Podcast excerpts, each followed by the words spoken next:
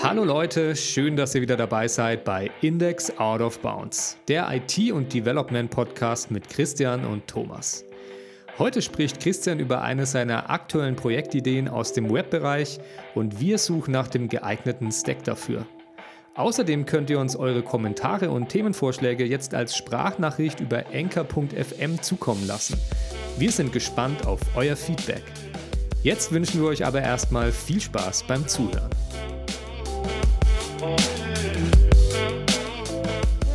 Hallo Leute, schön, dass ihr wieder eingeschaltet habt. Hallo Christian. Hallo Thomas. Ich hoffe, schön, dass du eingeschaltet hast. Schön, dass ich eingeschaltet habe. Über Löwenzahn. Jetzt aber. Und jetzt abschalten, ausschalten und zack, alle weg. Alle Zuhörer erstmal. Das ist okay. so, ein, so ein Kindheitstrauma, was sich bei den Leuten jetzt so eingeprägt hat. Durch Löwenzahn. Okay.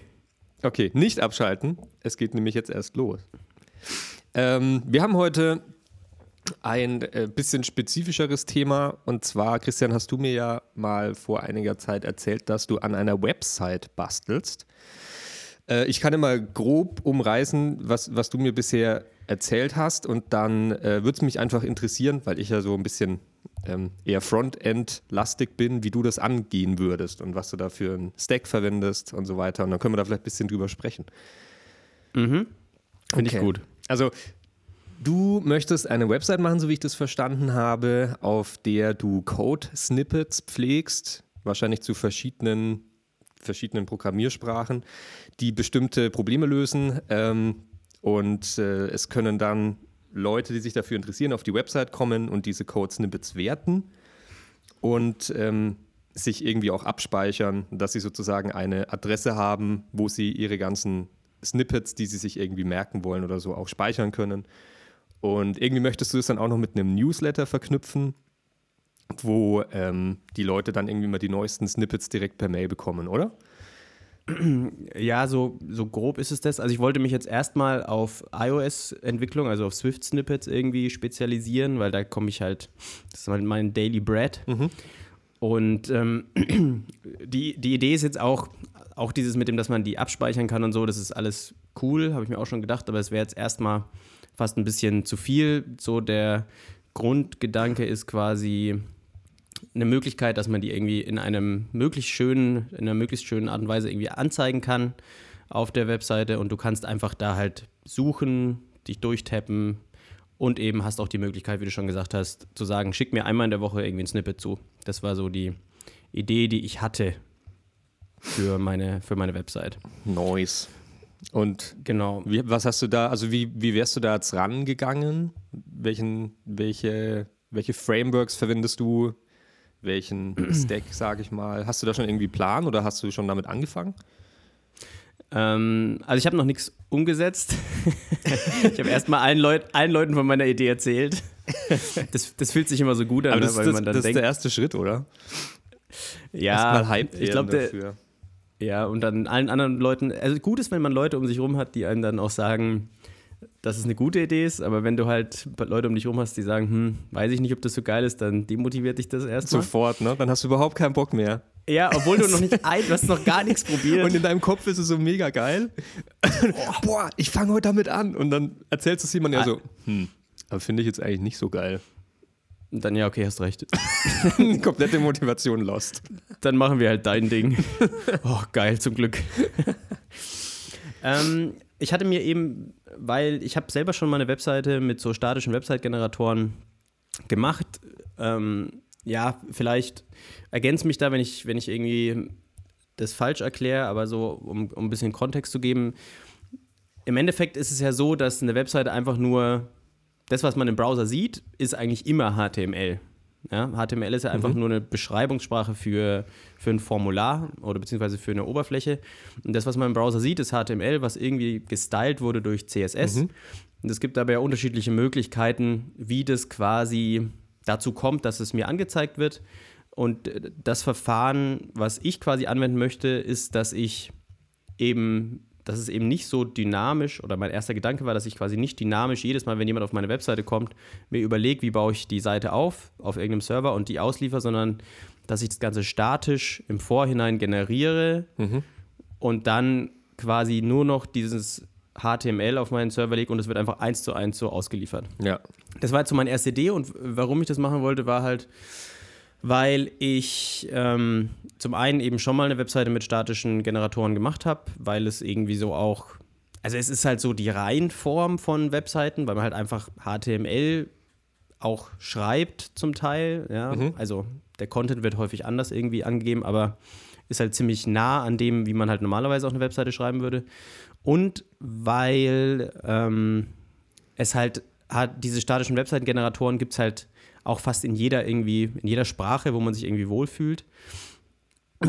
ähm, und ich habe jetzt da vor kurzem einen in Swift eben gefunden. Also ich wusste schon länger, dass es den gibt, aber den wollte ich halt unbedingt ausprobieren. Und das war auch noch so ein Grund, warum ich gesagt habe, ich habe irgendwie Bock, das jetzt mal so als statische Webseite auszuprobieren. Genau. Ja. Okay, hört sich gut an. Dann können wir direkt zum nächsten Thema gehen, würde ich sagen. Ja, ich habe, ähm, aber ich habe auch jetzt da schon, muss ich gestehen, so ein, zwei Punkte, wo ich eben merke, dass es schwierig ist, das mit einer statischen Webseite umzusetzen. Ähm, ja, also weil die, die Grenzen einer statisch, äh, statisch generierten Webseite sind halt in dem Moment, wo man wirklich irgendwas dynamisch machen möchte. Also wie zum Beispiel eine Suche, von der ich vorhin gesprochen habe oder sowas. Und da bin ich deswegen jetzt auch noch so ein bisschen am überlegen, wie ich das denn ähm, vielleicht, also wie ich das umsetzen möchte oder kann, dass ich das entweder in das statische Ding mit reinbastel oder ähm, ja, oder mir quasi ähm, vielleicht einen komplett anderen Tech-Stack überlege. Okay. Wie, wie heißt das Framework, was du da verwendest? Ähm, ich glaube, das Framework nennt sich ähm, Plot. Das ist von äh, John Sandell. Ähm, Plot heißt, glaube ich, das Framework und das benutzt, kann aus Markdown-Files dann eben HTML-Seiten generieren. Ah, okay. Und ähm, diese Umwandlung von Markdown zu HTML macht, glaube ich, äh, Ink heißt es, glaube ich. Das ist auch von John Sandell. Und dann hat er noch ein Theming-Ding veröffentlicht, das nennt sich Publish. So, das sind so diese drei Tools. Wie gesagt, ich habe selbst noch nicht damit gearbeitet, aber ich wollte mir das irgendwie halt gerne mal anschauen.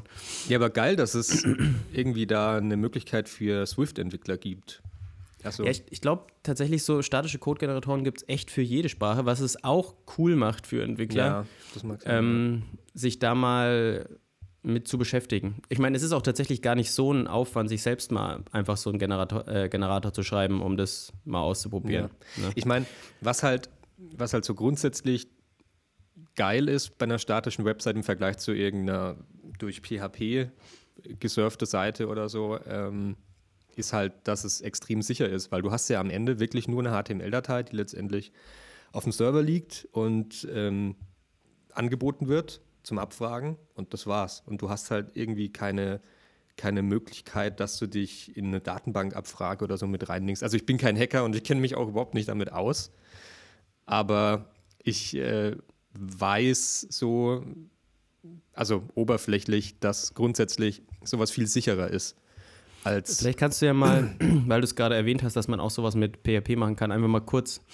weil ich ja gerade über statische Webseiten gesprochen habe ähm, und wenn wir jetzt gerade mal diesen PHP-Stack ansprechen, da braucht es ja auch ein bisschen mehr. Vielleicht kannst du da auch mal kurz umreißen, ähm, was dein Verständnis davon ist, so was man für so einen PHP-Stack braucht, dass wir das auch mal. Ja, ähm, also du hast ja grundsätzlich kannst du ja bei PHP, das, was PHP macht, ist ja eigentlich nur die Möglichkeit bieten, dass du dein HTML dynamisch zusammenbauen kannst.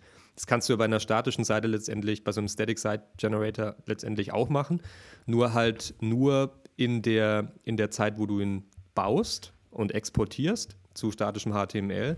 Oder wenn du zum Beispiel mit Node.js arbeitest, kannst du sowas natürlich auch über Server-Side-Rendering lösen, dass bei jeder Anfrage der, äh, der Static Site Generator die Seite sozusagen neu baut und dann kannst du auch dynamische Inhalte mit reinbauen. Und bei PHP ist es halt grundsätzlich so, dass es eigentlich immer dynamische Inhalte ausliefert. Und dann kannst du natürlich auch relativ easy sowas wie eine Datenbank, Datenbankanbindung mit reinhauen. Ähm, Aber PHP ist doch eigentlich auch nichts anderes als Server-Side. ja, genau. Rendering? PHP, Ja. was heißt das nochmal? Irgendwas mit People. People, Happy.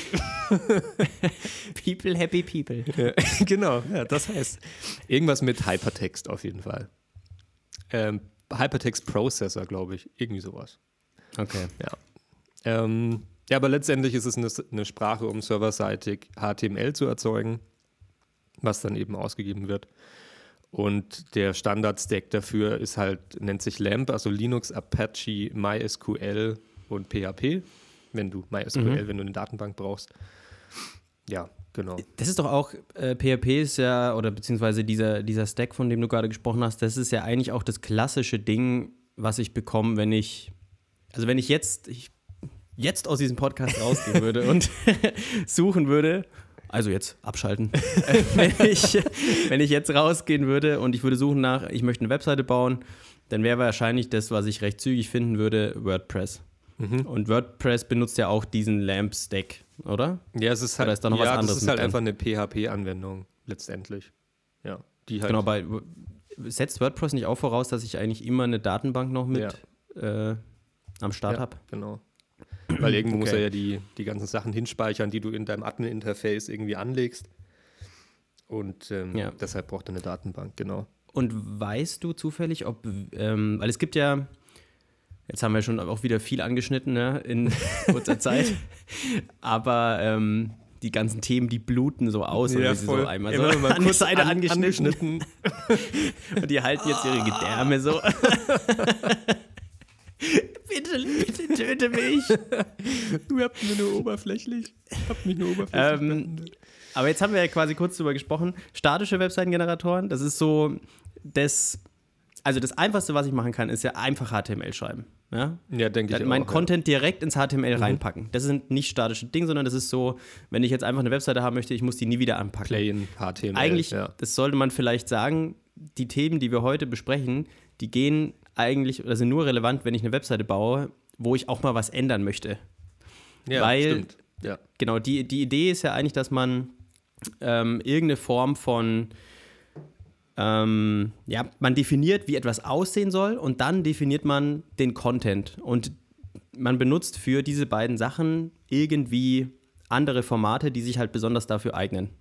Für die Darstellung bei statischen Webseitengeneratoren ist es eben so, dass ich quasi sagen würde, pack mir hier den Header hin, pack mir hier aus einem Artikel, den ich schreibe, die Title hin und hier den Content, gerappt in irgendein Div und ähm, den tatsächlichen Inhalt schreibe ich in Markdown-Files. Bei sowas wie dem PHP-Stack oder LAMP-Stack wäre es halt so, dass ich quasi Inhalt in eine Datenbank schreibe mhm. und wie das aussehen soll, schreibe ich dann in PHP. Mhm. Ne?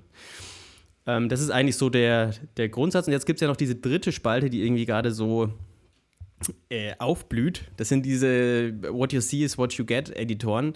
Und da wollte ich einfach fragen, ob du zufällig weißt, ob jetzt solche Tools wie Wix oder Squarespace oder was weiß ich noch, ob die auch auf diesem PHP-Stack ähm, aufbauen oder ob die was anderes benutzen. Puh. Wahrscheinlich, weil habe ich selbst noch nicht Kann, mich noch also, nicht mit beschäftigt. Ich, das sind ja letztendlich auch nur Anwendungen, die irgendwie ein Interface bieten, wo du dir Sachen zusammenklicken kannst. Und von daher, glaube ich, sind die da relativ frei, was sie verwenden. Also es kann sein, dass sie, es kann auch sein, dass die irgendwie mit, mit ganz anderen Systemen arbeiten, wie äh, Django oder irgendwie Ruby oder so Zeug. Ähm, ja. Also letztendlich ist es eine, eine, eine Web-Anwendung und da hast du ja, glaube ich, echt Unmengen an Freiraum, wie du die aufbaust und mit welchem Stack. Von daher, ja, also wenn okay. man sich, ja, wenn man sich dafür interessiert, glaube ich, kann man bestimmt googeln. Und es gibt so ein paar Leute, die. es gibt, ja, manchmal sagen das die Unternehmen selbst nicht gerne. Äh, manche sind auch offen und zeigen, was sie verwenden, aber viele nicht. Und dann findet man irgendwie oft mal in Stack Overflow irgend so einen, so einen Typen, der das vielleicht ein bisschen ausgeplaudert hat oder einfach aus Erfahrung weiß, was die verwenden. Außerdem gibt es ja auch noch diese kleine Chrome-Extension, ähm, ich weiß nicht, ob du die kennst, Webalizer. Wie wird es geschrieben? Ähm, wie es geschrieben wird, ist eine gute Frage, weil ich kann, ich weiß nie, wo sie ein A verwenden. Und wo ein Z.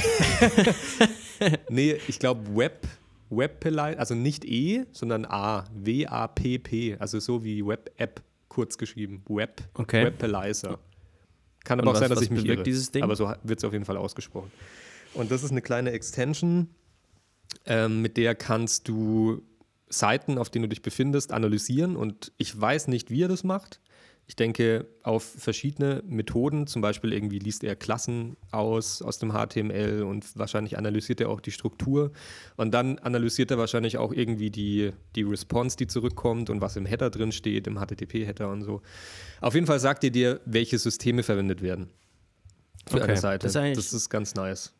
Ja, Ja. das ist ähm, interessant, wenn man eine Seite hacken möchte zum Beispiel. Oder auch wenn man mal, das finde ich tatsächlich auch ganz spannend, wenn man mal gucken möchte, wenn einem eine Seite besonders gut gefällt. Also ich meine, man kann ja jede Seite, theoretisch kann man fast alles mit jedem Stack irgendwie bauen. Aber es ist trotzdem interessant so zu sehen, was benutzt denn jetzt XY ähm, für, seine, für seine Webseite Ja, denke ich so. auch. Also einfach irgendwie so um ein bisschen zu gucken, wo wird welche Technik eingesetzt. Aber letztendlich Warum- ist es so, wie du gesagt hast. Du kannst eigentlich alles Ja. mit allem bauen. Kannst wahrscheinlich sogar eine komplette Website in C programmieren, wenn du dir einen kompletten Server selbst schreibst und keine Ahnung. Ja. Ähm, kannst du dir erklären, warum eigentlich jetzt dieser Lamp-Stack und halt vielleicht auch WordPress, warum das so beliebt irgendwie ist? Denn eigentlich ist, es klingt ja jetzt, wenn man so drüber nachdenkt, schon irgendwie wie ein bisschen mehr Overhead, als wenn ich jetzt einfach sagen würde, hier ist mein Design, hier ist mein Content, ich kombiniere das Ganze durch einen Generationsstep und dann lege ich diese HTML-Files einfach irgendwo auf den Server drauf. Keine Ahnung. nee, ich. Also, es hat, glaube ich, echt einfach viel damit zu tun, dass der Lampstack recht lange dominiert hat und so die Go-To-Möglichkeit war, wenn du nicht irgendwie eine mega krasse eigene Web-App programmieren wolltest, mit sowas wie Ruby oder so. Ähm, und wenn du dir heute irgendwo einen Webspace holst, ja, wenn man jetzt, wenn man jetzt aus dem Podcast rausgehen würde und, und sich einen Webspace irgendwo kauft für 5 Euro im Monat, kannst du zu 99 Prozent davon ausgehen, dass der auf dem LAMP-Stack basiert und du da dann einfach über FTP dein, deine PHP-Anwendung hochlädst, noch eine Datenbank anlegen kannst und dann kannst du da jede, jede LAMP-Stack-Anwendung letztendlich laufen lassen. Aber es ist ja so, im Gegensatz zu ähm, der statischen Webseitengenerierung habe ich ja bei diesem Lampstack die Möglichkeit, dass ich ja quasi zur Laufzeit, wenn man so will, Content verändern kann. Ne? Also, aber das ist doch eigentlich, das ist ja so das eigentlich das, das Selling-Feature so ein bisschen. Ne? Es kommt ja eigentlich fast immer bei diesem Stack in irgendeiner Form, oder zumindest wenn ich WordPress verwende, eben so ein Content-Management-System mit, wo ich im Backend quasi sagen kann, ich möchte jetzt einen Artikel nochmal überarbeiten, ich möchte vielleicht sogar, gut, ich, was auch cool ist, ich habe halt auch Logik, ne? ich könnte auch sagen, ich möchte, dass ein Artikel oder ein Text zu einer gewissen Uhrzeit live geht und so, weil das kann ich ja theoretisch auch alles mit ähm, PHP schreiben. Und das ist ja, glaube ich, so der Punkt, warum viele Leute, ja, oder ja, warum man sich im Endeffekt dazu entscheidet, so einen Stack zu benutzen, weil da eben dieses CMS schon mitkommt. Wenn ich jetzt so einen so ein Generic, äh, Generic, so einen statischen äh, Webseitengenerator habe, dann fange ich ja eigentlich erstmal damit an, dass ich immer offline meine Änderungen machen muss. So, das ist der Start irgendwie. Und alles, was ich sonst irgendwie brauche, ist halt, ja, dazu installiert, wenn man, wenn man so möchte. Ne? Ja, Also ich weiß zum Beispiel, ich würde mir zum Beispiel jetzt schwer tun, bei meiner meine Idee nochmal aufzugreifen, mit diesen Dingern, wie ich bei einer statischen Webseite äh, so eine Suche implementiere. Das ist natürlich schon irgendwie ein Problem, weil wenn ich jetzt klassische Suche, du gibst irgendwas ein und möchtest jetzt quasi, dass dir irgendein System sagt, was sind denn die Snippets, die auf diese Suche matchen. Wenn ich aber alles schon vorgeneriert habe, wie soll ich dynamische Ergebnisse zurückliefern? Ja, also zwei Sachen. Erstmal das mit, ähm, bei PHP ist immer so ein CMS dabei. Das ist ja letztendlich Entscheidung, welches System du verwendest. Es gibt halt einfach Ja. viele Systeme, die auf diesem LAMP-Stack basieren. Mitunter eben auch WordPress. Kann man irgendwie nochmal gesondert drüber reden. Ähm, aber ja, also du kannst natürlich auch eine, ein, eine LAMP-Stack-Anwendung be betreiben, die du komplett selbst schreibst ist klar, oder halt irgendwas verwenden, was kein CMS äh, irgendwie oder eine Admin-Oberfläche mit drin hat. Das ist halt bei WordPress der Fall. Und dann zu deiner Sache mit der Suche. Also, das ist dann eben so ein Fall, wo du jetzt für eine Static-Site ja irgendwie sowas bräuchtest, was du ansprechen kannst und was dir Daten zurückliefert. Also, entweder du hast eine API, wo deine Daten drin liegen, die letztendlich wieder auf eine Datenbank zugreifen. Oder du sagst eben, du lieferst deine Static-Site nicht mehr fertig kompiliert Nicht aus. mehr static aus. nicht mehr static aus. ja, das ist eben auch, vielleicht kann das, vielleicht kann man da irgendwie auch nochmal nachforschen, weil du kannst ja diese Static Site Generators, wie gesagt, auch mit Server-Side Rendering betreiben. Und dann läuft es ja letztendlich genauso wie so eine PHP-Anwendung. Ja, läuft- aber es ist dann ja eigentlich kein Static Site. Dann ist es ja wieder Server-Side Rendering Eigentlich- eigentlich, nur dass man genau. diesen Generator benutzt. eigentlich ne? nicht. Also eigentlich ist es ja dann, ja, dann Dynamic Site Eigentlich Generating. ist es ja dann Dynamic Site Generating, oder? Oder unterscheidet sich das trotzdem noch von sowas wie PHP? Das würde mich mal interessieren. Ja gut, es ist in der Hinsicht natürlich was anderes, weil du ja, also wenn du natürlich einen Static Site Generator benutzt auf der ähm, auf der Backend-Seite quasi, wenn hui, jetzt habe ich mein Mikro hier kurz verschoben. wenn du einen Static Site Generator benutzt auf der Backend-Seite, dann hast du natürlich trotzdem, die Dinger funktionieren halt eigentlich nicht. Also in der Regel gibt es bestimmt auch halt nicht mit Datenbanken und irgendwie sowas. Das heißt, es ist wahrscheinlich schon noch was anderes, als wenn du jetzt ein PHP-Ding Backend hättest, aber auch ein PHP-Backend muss nicht mit ähm, Datenbanken funktionieren. Also eigentlich ist dann schon, ist es dann schon relativ Es ähnlich. ist, glaube ich, schon relativ ähnlich. Das Einzige, was ich mir vorstellen kann, grundsätzlich ist eigentlich dumm. stinkt ja. eigentlich dumm. Wenn du jedes Mal alles generierst für eine Request, das, Nee, also wenn man das grundsätzlich, so. also ich glaube, dass PHP gegen Node.js oder JavaScript auf dem Server performance-technisch ziemlich abstinkt. Das ist, glaube ich, der Hintergrund, weshalb man das trotzdem macht. Also die erstens kann Node.js diese, diese Requests viel schneller ausführen als PHP. Ähm, kann sein, dass ich mich da jetzt aus dem Fenster lehne, aber ich glaube, es ist performanter. Und was bei Node.js natürlich auch ein Riesenvorteil ist, ist, dass es eventbasiert funktioniert. Ich sehe einfach nur gerade, wie du dein Mikro mit so einem krassen Gesichtsausdruck festziehst. Ja, das ist runtergerutscht leider. Ja, also Node.js basiert auf einem eventbasierten System, ähm, weshalb es viel mehr Anfragen auf einmal verarbeiten kann mit viel höherer Performance als PHP das kann. So mit dem Hintergrundwissen, das ich habe, ähm, verarbeitet PHP wirklich jede Anfrage nacheinander. Das heißt, wenn jetzt irgendwie in einer Sekunde 500 Requests reinkommen, dann werden die alle nacheinander verarbeitet. Also der hat so eine Art Warteschlange, die er durchgeht. Und bei Node.js zum Beispiel können alle fünf gleichzeitig verarbeitet werden, weil das auch über Multicore und sonst was, äh, Multithreading funktioniert. Aber Echt, aber, aber Node.js hat doch eigentlich, ist doch dafür bekannt, dass es nur eine Thread hat tatsächlich. Ist halt eine Non-Blocking-Architektur. dann ist es vielleicht auch Das so hat- rum. Ja. Ja. Dann- Jetzt haben wir, Es ist auf jeden haben wir, Fall- jetzt haben wir, jetzt haben wir nochmal so ein Katana ausgepackt und so das nächste Thema. Okay, Das stand dann- so, Node.js stand da Dann und dann haben wir nochmal kurz einen schieben wir Arm abgehackt. auf, auf die Seite und lassen es ausbluten. Was Ja. ich noch sagen wollte zu deiner Sache mit ähm, Daten einbinden in einen Static Site Generator, ohne dass man gleich eine Datenbank oder eine API verwenden muss. Wenn ich jetzt aus den, also wenn ich jetzt mal von einem Static Site Generator ausgehe, den ich oft verwende, Nuxt.js basierend auf Vue, da gibt Wie wird es das geschrieben? Äh, Nuxt mit U, Mhm. N-U-X-T, so wie Next, das ist das von React, aber Vue ist das mit Nuxt. Haben sie Nuxt genannt, sehr kreativ. Mhm. Und ähm, da gibt es ein, ein Modul, das heißt Content Module. Und da kannst du einfach in dein Repository Markdown-Dateien oder YAML-Dateien oder Textdateien, ich glaube, da bist du im Format frei, auf jeden Fall Dateien reinlegen, die deine Inhalte äh, beinhalten. Und dann kannst du mit diesem Content-Module diese Dateien eben auslesen und basierend darauf dann entweder Static Unterseiten rausgeben lassen oder wenn du wieder mit Server-Side-Rendering arbeitest, ähm, kannst du das eben sogar dynamisch machen und könntest, wenn du jetzt, gehen wir mal davon aus, du möchtest einen Blogartikel schreiben, dann hast du ein, ein Layout für einen einzelnen Blogartikel und hast einen Ordner, wo dein Content drin liegt in Markdown-Dateien.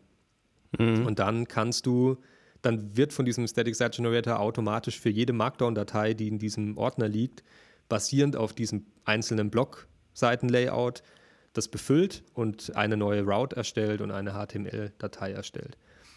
Genau, wenn du Static also ist ja arbeitest. Wenn du Server-Side-Rendered arbeitest, dann ähm, kannst du das eben theoretisch kannst du eine Markdown-Datei mit reinwerfen und das wird dann gleich automatisch generiert. Ja. Ja, ich, ich glaube, es ist schon durchaus auch, das war vielleicht ein bisschen voreilig von mir zu sagen, es ist dumm, einen statischen Generator serverseitig zu verwenden. Es gibt durchaus Use Cases, wenn ich sowieso das alles schon so mit Markdown-Files und so geschrieben habe und ich will jetzt sowas wie eine Suche realisieren, ich könnte ja quasi den Großteil, den ich habe, könnte ich statisch ausliefern. Mhm. Und dann für diesen einen Teil, wo ich die Suche ausführe, stelle ich einen API-Endpunkt zur Verfügung und lasse nochmal einen statischen Website-Generator nur für diese, diese Suchergebnisse laufen. Ne? Das wäre ja quasi eine Möglichkeit, wie ich dann trotzdem einen statischen Website-Generator auch backendseitig nutzen kann und das auch gar nicht so dumm ist. Könnte man auch machen. ich denke grundsätzlich, ähm, ich, bin, ich bin ziemlich begeistert von diesen Static Site Generators, was da so ja. in den letzten Jahren passiert ist. Und die bieten, vor allem wenn man halt Entwicklungshintergrund hat und sich ähm, mit, mit Programmierung auskennt, ähm, echt eine sehr schnelle Möglichkeit, wie du ohne CMS was aufbauen kannst, was auch Inhalte mitliefert. Und ja, halt extrem wo du, wo du, performant ist. Ja, wo du gerade sagst, äh, ohne CMS, es gibt aber auch CMS, die sich für ähm, statische Website-Generierung, ja, die sich darauf spezialisiert haben. Mhm. Und zwar kann man, äh, da gibt es eins, das nennt sich Netlify, das habe ich selbst schon benutzt. Mhm. Und gibt jetzt auch sowas wie Forestry, also da findet man eine ganze Menge. Und wie die funktionieren, ist, dass die quasi, weil man ja normalerweise arbeitet man als Entwickler ja mit, einem, mit einer Versionskontrolle in irgendeiner Form. Und die haben quasi, also die funktionieren quasi über Continuous äh, Integration bzw. Continuous äh, Deployment. Und zwar, dass man quasi, du hast eine Admin-Oberfläche, die Admin-Oberfläche selbst ist natürlich jetzt eine dynamische Geschichte, die von Netlify zur Verfügung gestellt wird. Aber da, die laden sich quasi aus dem Repository, was du angibst in der Konfiguration, deine, ähm, was du vorhin auch schon bei diesem Next gesagt hast, deine Definition von was sind Artikel, was sind äh, deine unterschiedlichen Blogposts. Und dann kannst du die da online bearbeiten und dann pushen die quasi deinen neuen Artikel oder deinen bearbeiteten Artikel in das Git-Repository. Mhm. Da startet eine Pipeline, die dann ähm, den Site-Generator startet und der wird dann, ähm, der Content davon wird dann auf den Webspace deployed ja. über ein FTP ja. oder so. Und das, damit kann man auch schon super viel abdecken und das ist natürlich auch eine Möglichkeit, wie man so ein System auch jetzt theoretisch bauen könnte für die Mutti, die irgendwie gerne Webseite haben möchte oder den, den Vati. Ja, weil du hast halt trotzdem ja, irgendwie ähm, ein Interface, was dann dieses Netlify anbietet, wo du deine Inhalte ja. anpassen kannst. Aber du hast trotzdem über die Versionskontrolle und so weiter eigentlich volle, vollen Einfluss auf den Code und was tatsächlich rauskommt. Ja, das finde ich ziemlich genau. stark. Und man muss ja vor allem das, was bei diesem Server-Side-Rendering auch oft so ein Thema ist oder weshalb das überhaupt existiert, ist ja ähm, SEO. Also wenn jetzt eine Suchmaschine auf deine Website kommt und das ist meinetwegen eine, keine Static Site, sondern so eine rausgerenderte oder rausgekompilierte Single-Page-Application von irgendeinem so Framework wie Woo mhm. oder React, dann steht da ja für den, für den Crawlbot erstmal drin, HTML wird aufgemacht, Body wird aufgemacht, dann steht da eine Meldung drin, Your browser doesn't support JavaScript und dann stehen einfach nur die, dass da irgendwie dieses JavaScript-Bundle required wird und noch das CSS. Und mehr steht so, da ja echt? nicht drin. Ach, weil der Crawlbot äh, das mit JavaScript quasi. Ach so, nee, weil er den Buddy sich holt. Ja, ja also okay, weil der, der Crawlbot versucht ja erstmal auf die Index-HTML meinetwegen zuzugreifen. Ja. Und in der Index-HTML steht bei so einer Single-Page-Application nichts drin, außer die Requirements von dem JavaScript-Bundle und halt eine ja. Meldung, dein Browser unterstützt halt JavaScript. Also wenn man ja. jetzt von, einer, von einem ganz basic Setup ausgeht. Und das ist ja das Problem, wenn du, sage ich mal, eine Seite bauen willst, die mit so einem Static Site Generator funktioniert und sich auch anfühlt wie eine Single-Page-Application, aber eben auch crawlable sein soll. Also, dass in dem Source Code tatsächlich was drinsteht. Deswegen gibt es ja überhaupt einmal diese, dieses Generate, dass HTML-Dateien ausgegeben werden und einmal dieses Server-Side-Rendering, dass ähm, wenn der, auch wenn der Crawlbot eine Request an den Server sendet, dass er dann Quelltext zurückbekommt und nicht einfach nur leeren, einen leeren Body oder so. Ja, ich, ich wollte gerade, als du das gesagt hast, mit dem, wenn der Crawlbot dann auf die Seite kommt, dann steht da, wollte ich schon so sagen, steht da so, hallo Crawlbot. Einfach so quasi Content für den Crawlbot. als Witz, aber eigentlich, wenn man drüber nachdenkt, ist es ja tatsächlich so, dass man eigentlich, wenn man SEO betreibt, geht es einem nicht mehr darum, dass die Seite besonders zugänglich für den Menschen ist, sondern besonders zugänglich für den Crawlbot. Ja? Du schreibst eigentlich Webseiten oder möchtest, wenn du gutes SEO machst, ähm, Webseiten schreiben, die der Crawlbot besonders geil findet. Ja, so. die, ich meine, die Königsdisziplin ist dann natürlich beides gut zu machen. Einerseits, ja, ja dass du dein Markup semantisch richtig aufbaust, dass du versuchst, Performance gut zu halten, damit auch irgendwie Google gutes Ranking gibt, was halt Performance angeht, dass du diese Best Practices und diese äh, Barrierefreiheit unterstützt, die ja auch gescannt wird von den Crawlern und dass du aber trotzdem eine geile Seite anbietest, die die Nutzer auch cool finden, mit natürlich ja. sinnvollem Inhalt. Ich meine, im Idealfall ist der Crawlbot oder ziemlich sicher versuchend Google ja auch ähm, ich spreche die ganze Zeit über diesem Crawlbot, als wäre das so eine Sache. der Crawlbot, der die ganze Zeit durchs Internet geht. Ähm, also, wenn Google quasi Webseiten scannt, ähm, ist ja im Idealfall auch so gebaut, dass sie versuchen, darauf zu reagieren, ist die Webseite gut für Menschen. Mhm. Ja. Also, das ist ja, glaube ich, schon ein Punkt, der da berücksichtigt wird. Aber trotzdem, theoretisch, wenn man genau wüsste, wie Google das macht, könnte man eine Webseite bauen, die für den Menschen absolute Grütze ist aber der Crawler würde sagen, boah, ist das interessant.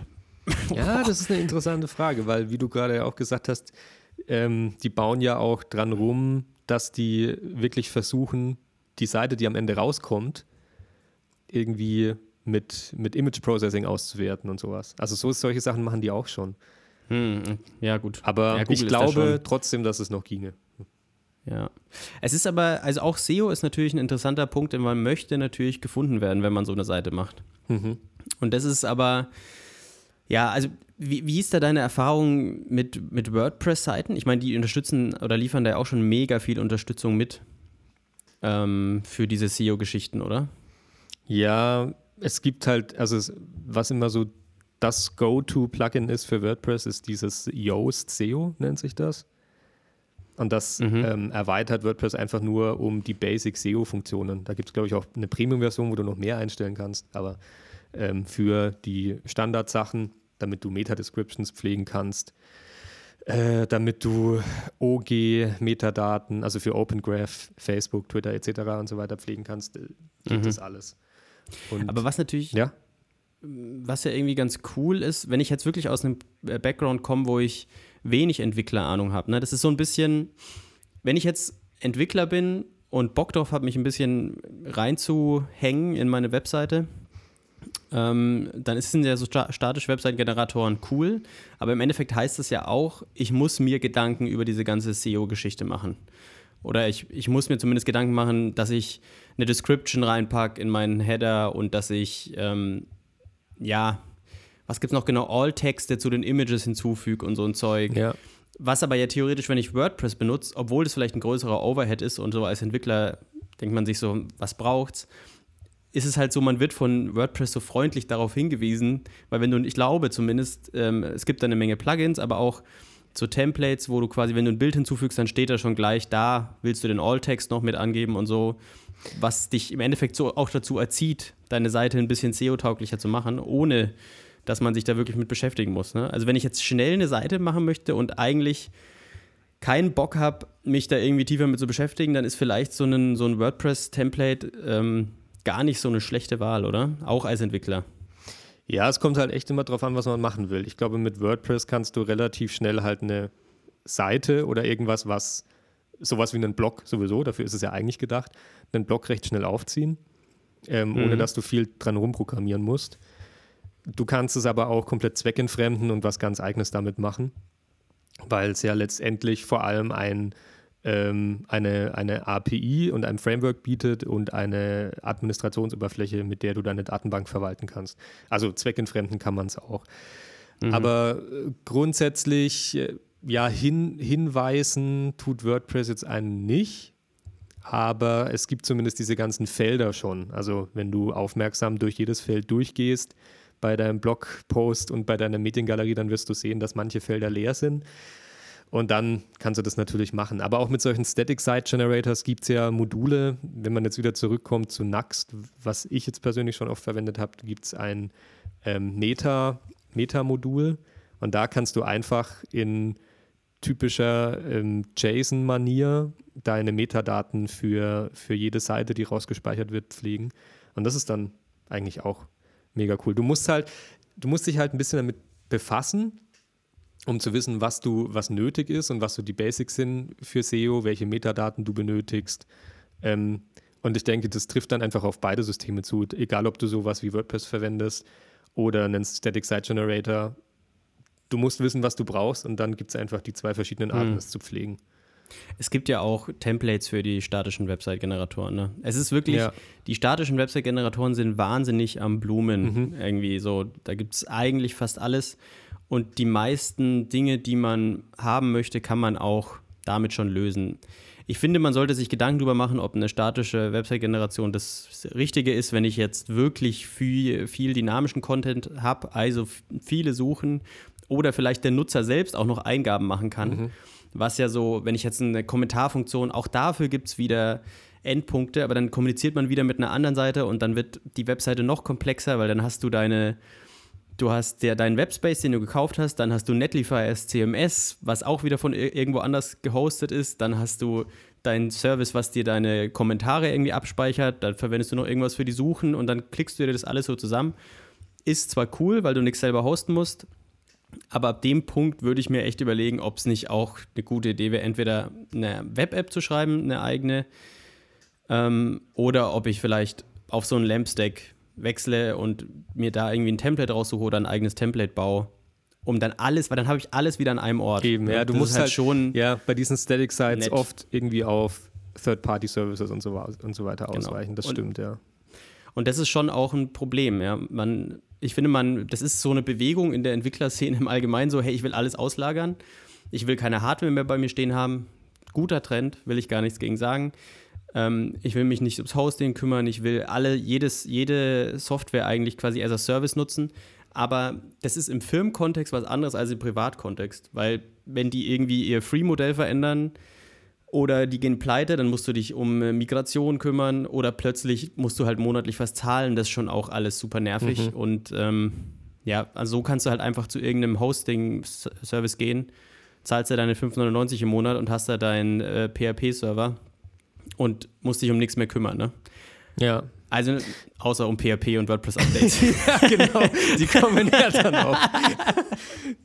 Das stimmt. Ist was auch mega schon, ist. Ja. Ähm, möchtest du zu dem Thema vielleicht noch irgendwie Möchtest du noch was sagen? Hast du noch ein paar letzte Worte? Ich finde, du hast das ganz gut abgeschlossen irgendwie, ganz rund. Von daher würde ich mich zurückhalten und habe da auch gar nicht mehr so viel zu, zu sagen. Ich meine, wir haben grundsätzlich viele Themen jetzt wieder angeschnitten. angeschnitten. Das ganze, der ganze Boden ist voller Blut bei uns hier. Und ähm, ja, ich hätte ist alles sehr oberflächlich behandelt, aber von meiner Seite, glaube ich, habe ich jetzt nichts mehr hinzuzufügen. Was wolltest du noch sagen? Ich wollte noch ähm, dieses Thema jetzt hiermit abschließen ähm, und nur ein ganz kurz noch, wenn wir jetzt quasi zum Ende des Podcasts kommen, über das Feedback von äh, Zuhörern sprechen. Ah. Wenn du noch einen Moment Zeit hast. Ja, na klar. Und zwar in Folge 2 haben wir über komplexe Software gesprochen. Und da hatte ich, glaube ich, Google Maps erwähnt und du hattest dann Betriebssystem erwähnt. Also es ging um, um Software, die komplex ist, mhm. die wir jeden Tag benutzen und dass, man, dass es manchmal gut ist, sich nochmal bewusst zu machen, was für, auf was für Schultern von Giganten wir hier stehen.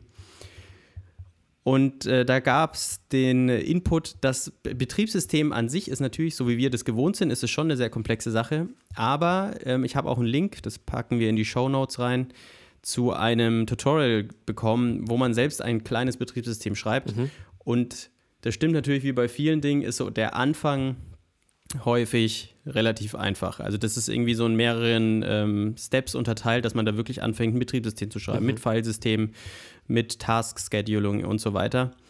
Und das war so das, das Feedback, was ich da bekommen habe.